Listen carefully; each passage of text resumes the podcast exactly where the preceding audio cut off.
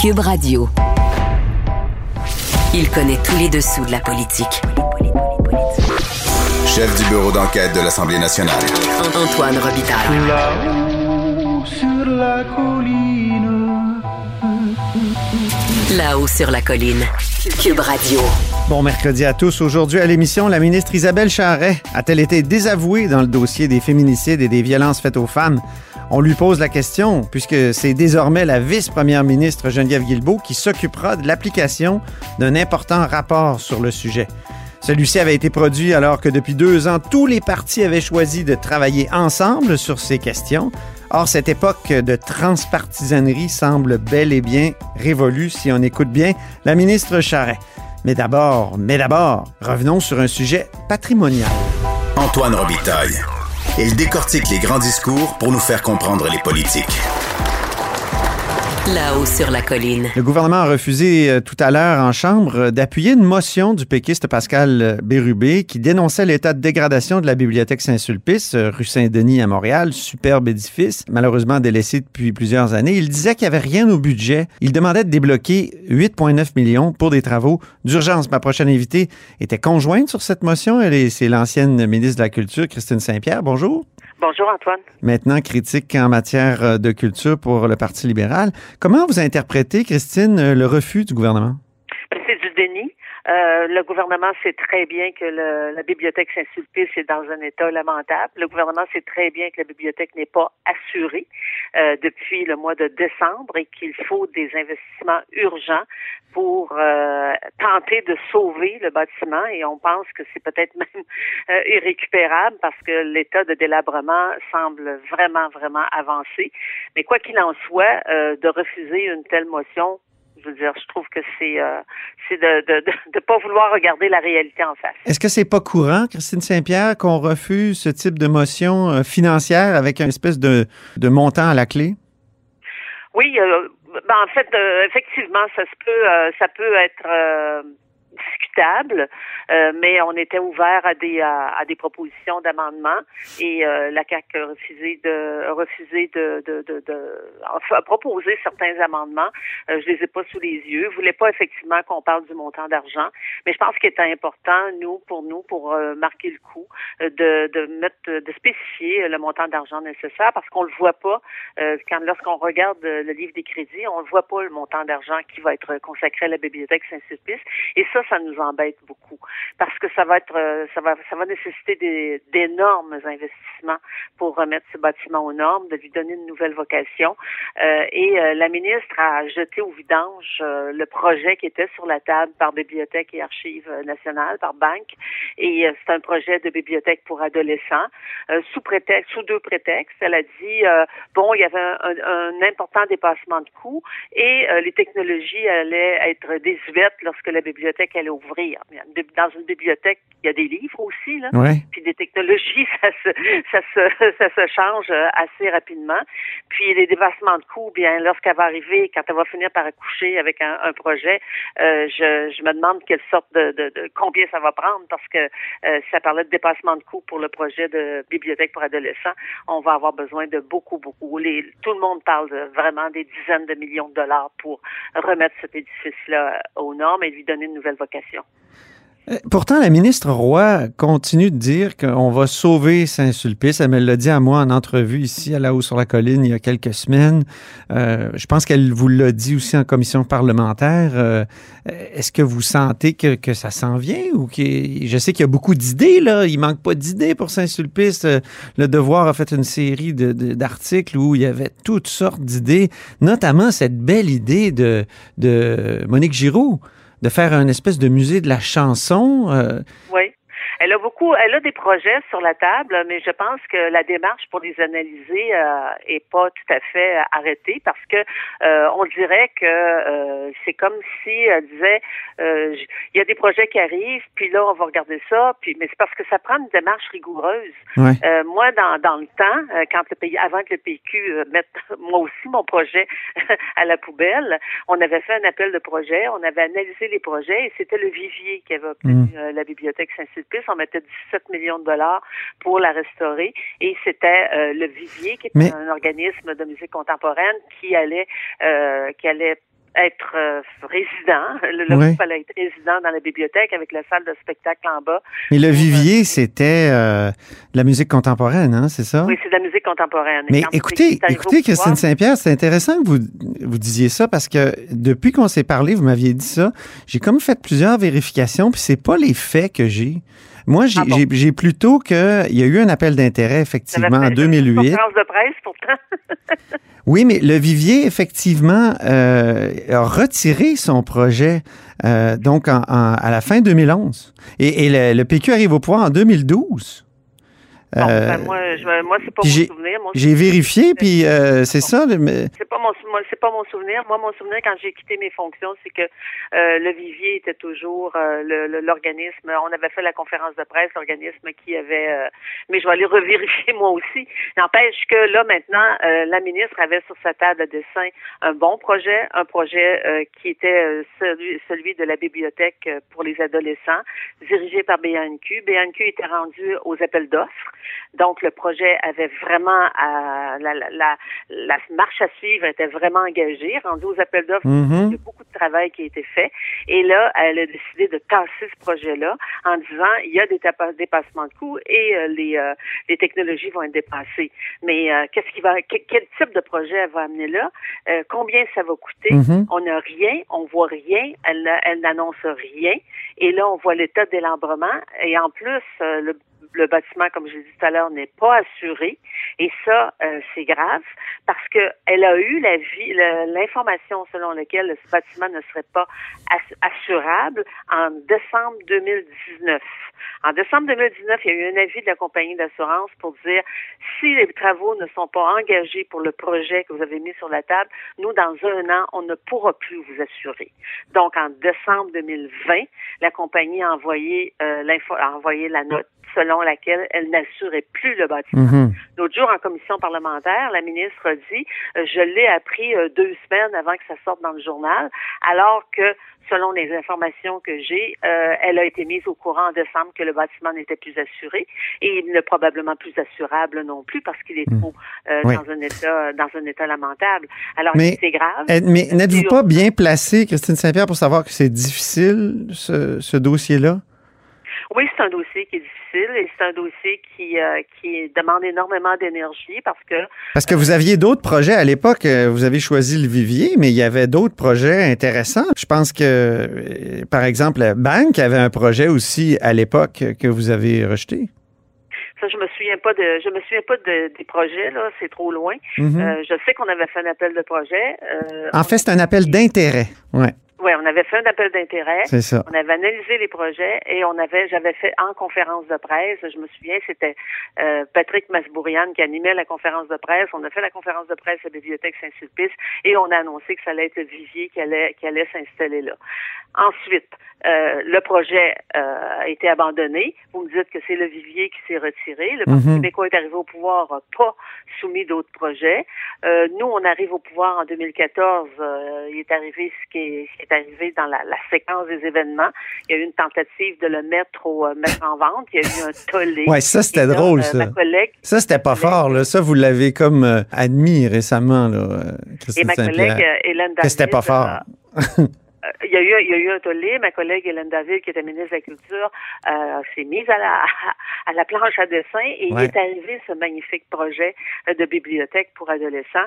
Et là, BNQ est entré en scène. Hmm. C'est ça la, la, la séquence des événements. Ouais. C'est pas un dossier facile, mais il y avait un projet. Ils étaient rendus aux appels d'offres. Il était avancé le projet sur la table de la ministre. Ben oui. On entend dire qu'en décembre, on, on, on appelle du monde. euh, le chef de cabinet de la ministre appelle un organisme ou des gens qui sont intéressés en disant dépêchez-vous, dépêchez-vous, déposez-nous un projet. Puis le projet, il dépose des projets, puis le- les gens n'ont plus de nouvelles depuis ce temps-là. Mhm. Donc, c'est Le- le cafouillage total. Dans toutes les idées qui Ça circulent, lequel vous intéresserait le plus, vous, Christine Saint-Pierre? Ben moi, je reviendrai à la notion de bibliothèque pour adolescents. Je pense que c'est euh, c'est Ouais. fort intéressant, mais il y a le Festival du Nouveau Cinéma aussi qui a levé la main. Ouais. Ça aussi, c'est intéressant.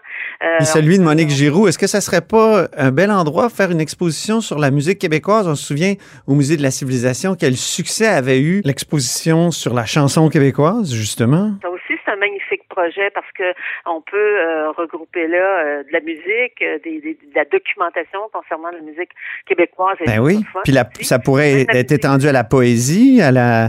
Ça peut, ça peut être, ça peut être un, un magnifique projet, mais il est où le projet? Ouais. Et on voit aussi dans le rapport des, des architectes que ça va être très très très difficile de concevoir, de, de concevoir quelque chose, Hmm. de remettre cet édifice-là aux normes. Ouais. C'est très très inquiétant parce que les, les Sulpiciens qui ont bâti Montréal, Ben oui. les Sulpiciens ont été, euh, ont été des grands, grands, grands bâtisseurs. Et de laisser cette bibliothèque-là, euh, puis moi, c'est ça qui m'avait qui m'avait motivé lorsqu'on a exercé le droit de préemption. Euh, c'est moi qui l'avais exercé. C'était la première fois dans l'histoire du Québec parce que le- la bibliothèque appartenait à l'Université du Québec à Montréal et allait être vendue. Et là, on a exercé le droit de préemption en se disant, il faut que ça reste dans le domaine public. Ouais. Il faut que ce bâtiment-là reste dans le domaine public. Et là, on avait lancé notre appel de projet. C'était la ministre Christiane Barbe qui m'accompagnait dans ce dossier-là. Espérons, Christine Saint-Pierre, que ça débloque, hein, parce que, là, comme moi, vous dites. demandé euh, l'autre jour en commission parlementaire Oui. que la ministre nous donne, donne, euh, l'autorisation d'aller visiter. Oui. Et j'ai toujours pas eu euh, de, de, de, retour là-dessus. Moi, je veux aller visiter, je veux aller voir l'état des lieux. Il faut aller voir qu'est-ce qui se passe à l'intérieur de cela, puis qu'on constate euh, les dommages. On parle de dommages importants aux vitraux, Mm. à la toiture. Ah oui, Euh, c'est. Terrible. Et c'est un, un édifice qui pourrait profiter à l'ensemble des Québécois. Ouais. Pas juste Montréal, l'ensemble des Québécois pourraient profiter de cette euh, magnifique bâtisse. Merci beaucoup, Christine Saint-Pierre. Merci, députée de l'Acadie, critique en matière de culture du Parti libéral.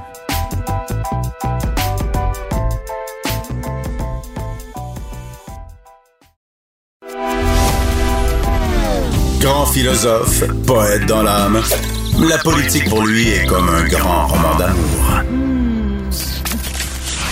Vous écoutez Antoine Robitaille, là-haut sur la colline. On apprenait dimanche soir euh, à, la télévision, en fait, euh, à Tout le monde en parle, que Geneviève Guilbeault, la vice-première ministre du Québec, assurerait la mise en œuvre d'une série d'actions pour lutter contre la violence conjugale, la violence faite aux femmes. On en discute avec Isabelle Charret, ministre déléguée à la condition féminine. Bonjour. Bonjour.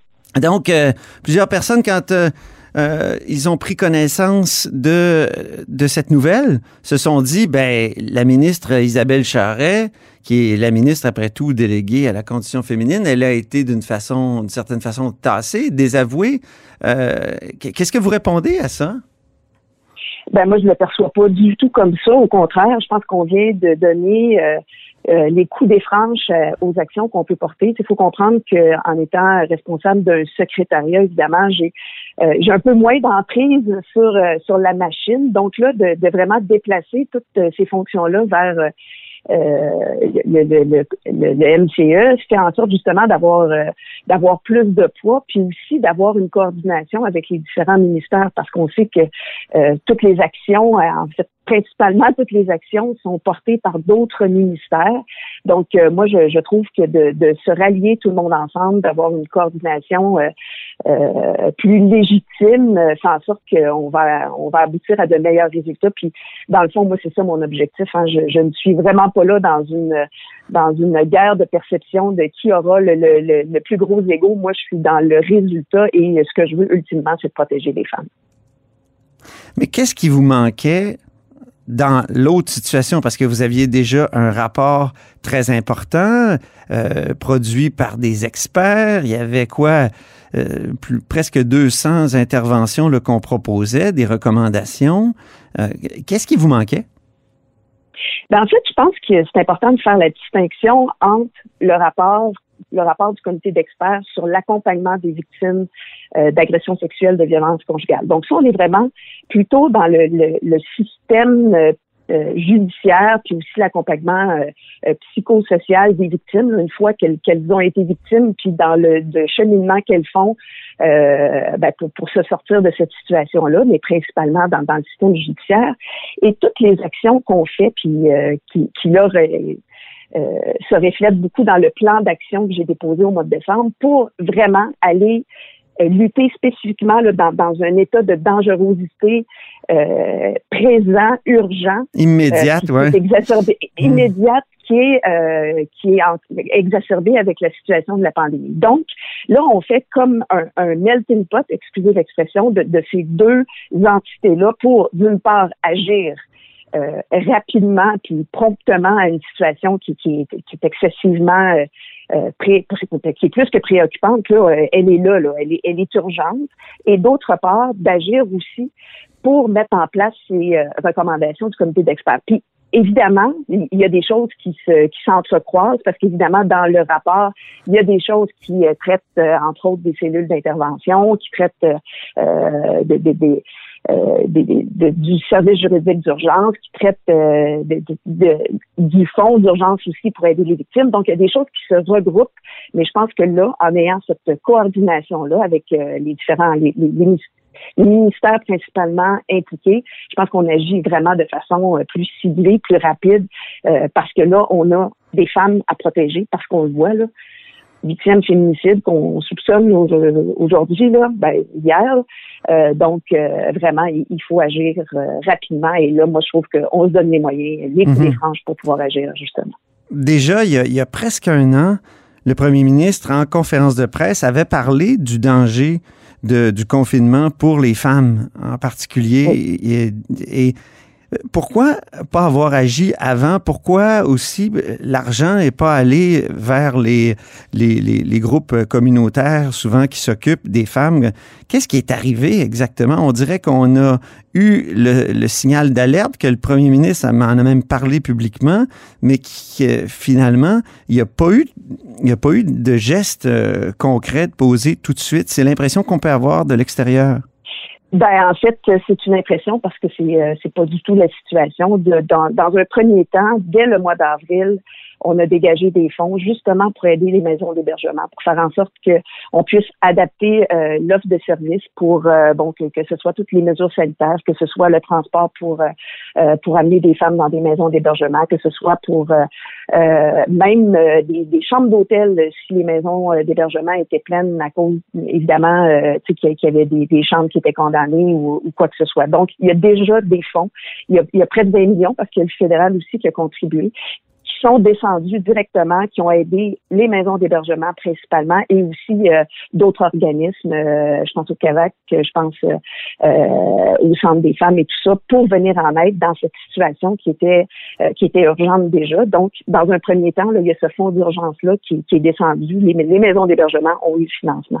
Maintenant, il y avait aussi, et ça, c'était dans le, le le plan d'action que, que j'ai déposé, un rehaussement du financement des maisons d'hébergement. Et ça, c'était pas un rehaussement d'urgence, c'était un rehaussement qui, qui, était prévu et qui devait évidemment euh, suivre un peu les procédures d'adoption des crédits. On le sait, l'adoption des crédits a été euh, retardée euh, à cause de la pandémie. Donc, il y a eu des délais. Il y a eu d'autres délais qui ont été supplémentaires, qui ça n'était pas acceptable. Ça, ça a été ça a été dit aussi de la part du premier ministre. Et évidemment, bon, il y a une structure qui est complexe, puis D'ailleurs, je pense que le, nouvel organe de coordination qu'on a euh, sous le MCE va faire en sorte que peut-être que ça va alléger justement cette structure-là. Il y a aussi d'autres choses qui ont été mises en place. On parle beaucoup des cellules d'intervention. Donc ça, c'est déjà en action. Euh, le financement aussi est là. Euh, bon, je parlais du service juridique d'urgence. Donc avec Juripop, entre autres, ça a été fait. il y a eu, bon, il y a, la réforme de l'IVAC qui, qui, qui est en cours aussi. Il y a une formation d'avocats il y a beaucoup, beaucoup de choses qui ont été faites. C'est sûr que les résultats, euh, c'est plus difficile à, à, voir ou à identifier, mais je peux vous assurer qu'il y a beaucoup de choses qui ont été faites dans la dernière année justement pour agir euh, euh, contre cette situation d'urgence. Donc, s'il n'y avait pas eu tous ces gestes, il y aurait eu plus de féminicides. Ben, Déjà qu'on a eu beaucoup, on a eu beaucoup trop. Un, c'est toujours trop? Absolument, c'est toujours trop. Puis, je pense que il y, a une chose, puis il y a aussi euh, il y a une foule de rapports sur lesquels on peut s'appuyer pour euh, euh, pour baser nos actions. Et, et, évidemment, si on se réfère juste au, rapport de, du coroner pour agir pour sauver des vies, on parle beaucoup de prévention puis de sensibilisation. Puis ça aussi, on l'a fait, ça, je ne l'ai pas mentionné, mais juste la campagne qu'on a vue, la dernière campagne qui est en cours, justement pour sensibiliser les gens à toutes les formes de violence, puis à reconnaître les formes de violence, à les nommer, puis à dénoncer. Ça aussi Mhm. fait en sorte qu'on a vu euh, vraiment beaucoup plus de demandes à l'aide. Euh, donc, je pense que tout ce qui a été fait euh, dans les dernières années, mais principalement dans la dernière, fait en sorte que euh, ben, on est plus au fait de ce qui se passe. On dénonce plus parce qu'on savait déjà depuis euh, depuis de nombreuses années euh, que les gens, que les femmes ne dénonçaient pas, principalement parce qu'elles ne, ne, ne reconnaissaient pas qu'elles étaient dans une situation de violence conjugale. Alors, je pense que là, on donne vraiment des moyens pour agir.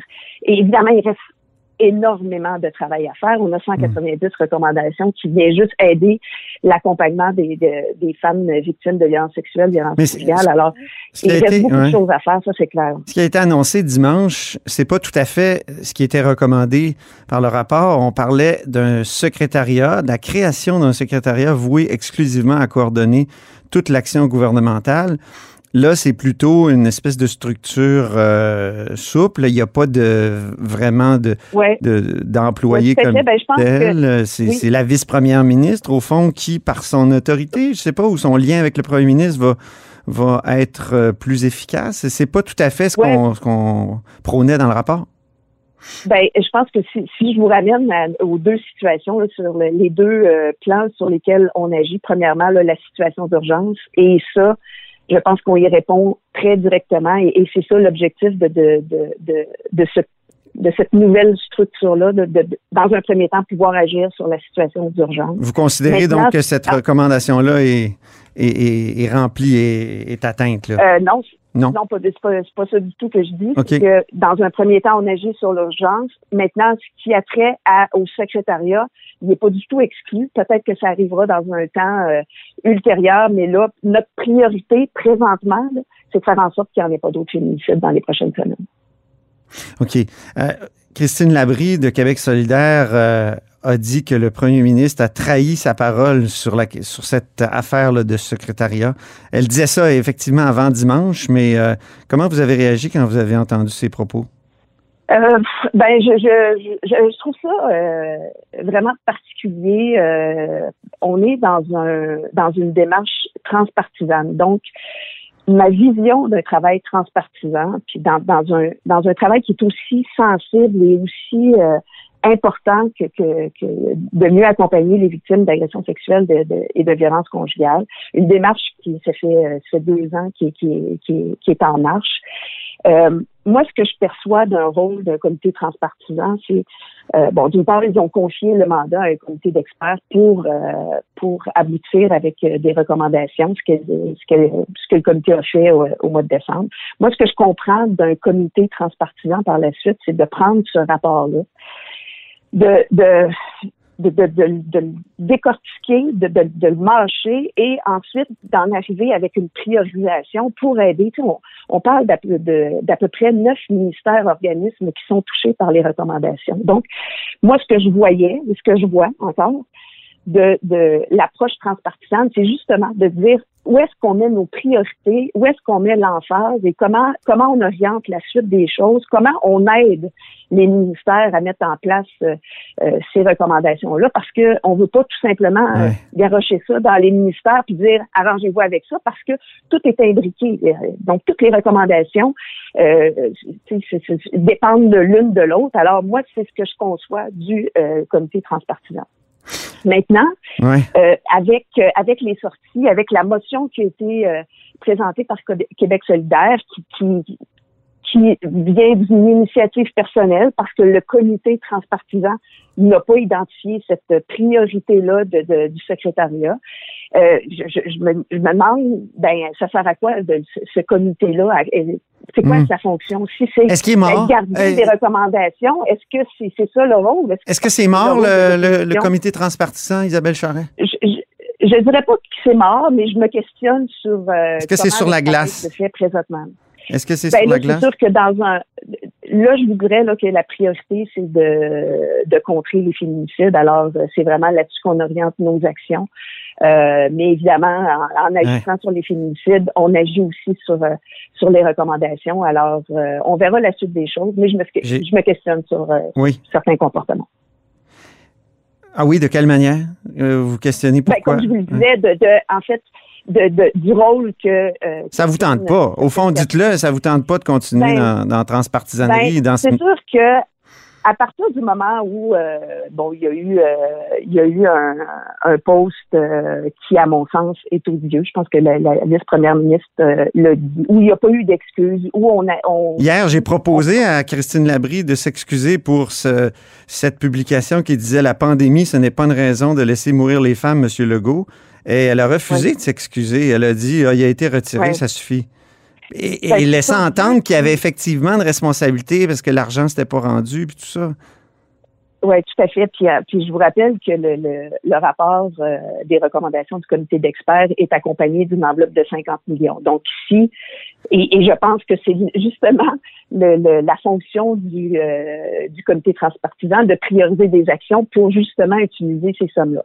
Mais au-delà de ça, je pense puis de, dire qu'il n'y a rien qui a été fait, je trouve ça aussi odieux parce qu'il y en a tellement de choses qui ont été faites on ne prétend pas que on, on, a, on a tout réglé puis que c'est fini. Au contraire, on, voit puis on, on constate qu'il y a encore énormément de travail à faire. Mais sur le plan de la lutte contre les violences sexuelles, les violences conjugales, il n'y a jamais aucun gouvernement qui en a fait autant.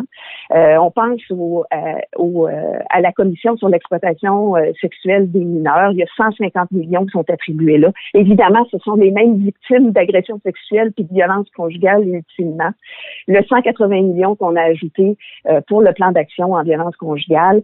Le 50 millions qui est avec le, le rapport du comité d'experts. Donc, il y a une tonne d'argent, mais il en manque, ça on le sait, et on continue le travail. OK. Un travail qui sera pas transpartisan là, à court terme.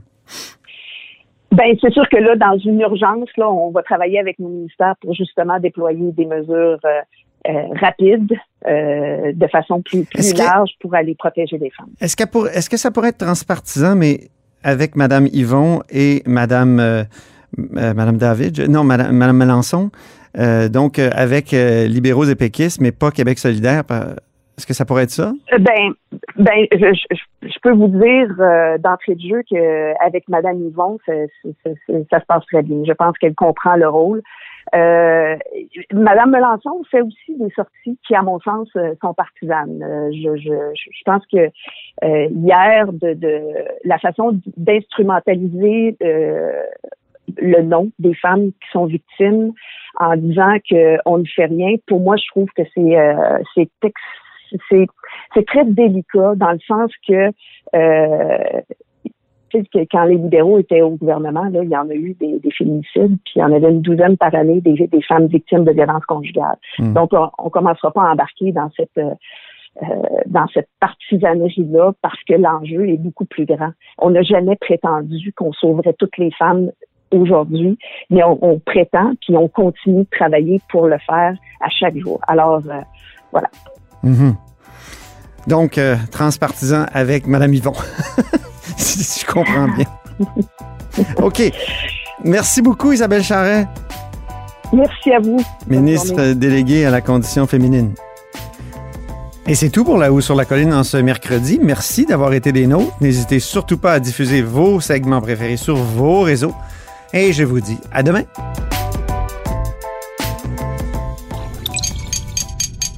Cube Radio.